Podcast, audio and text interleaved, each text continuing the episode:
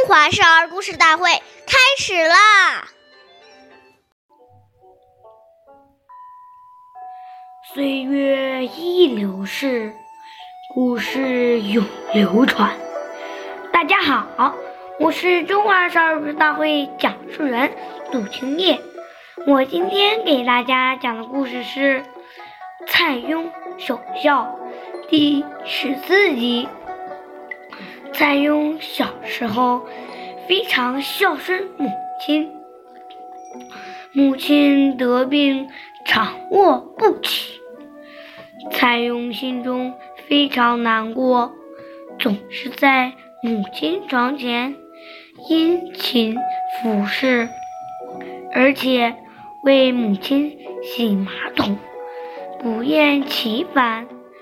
看到母亲将不久于人世，蔡邕无心学习了，连衣服也不换洗，整天坐在母亲床前，直到他永远闭上了眼睛。埋葬母亲之后，蔡邕哭倒于坟前，不愿回家。家里做事的仆人。见此情景，莫不潸然涕泣。之后，他叫仆人在坟墓旁搭个小房子，他住在那里，继续守墓，以表爱母之心。下面有请故事大会导师王老师为我们为我们解析这段小故事，掌声有请。好，听众朋友，大家好，我是王老师。我们把刚才这个故事给大家进行一个解读。这个故事说的是家中兄弟相处之道，以及与长辈在一起的规矩。教导孩子对待长辈要用恭顺的态度和行为，要懂得尊重别人。当我们在家里已经养成了对父母、师长、兄弟的一种恭敬诚顺的态度后，长大踏入社会，自然对领导、长辈及一切人也都有一种恭敬的存心。表现在外面就是以礼待人。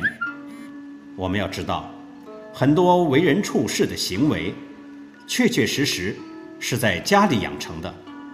所以，为什么说家教如此重要？一个懂礼貌的人，他走到哪里都能赢得众人的喜欢，获得贵人的帮助。相反，假如没有礼貌，他不止不会遇到贵人，不会有很多助力，在言语行为当中还会形成很多的阻力，他自己还会觉得莫名其妙。别人怎么都看不我不顺眼，搞不清楚问题到底发生在哪里。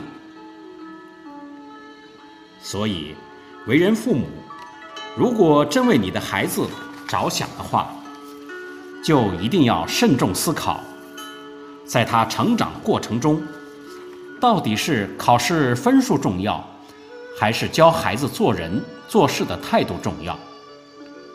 既然我们都希望自己的孩子，将来能遇到贵人，事业有成，那么从小就要重视这些影响孩子一辈子的重要的德行教育，这才是他人生幸福美满的根源。不然，等孩子长大以后，习惯成自然，就很难改变了。这才是我们教育的当务之急。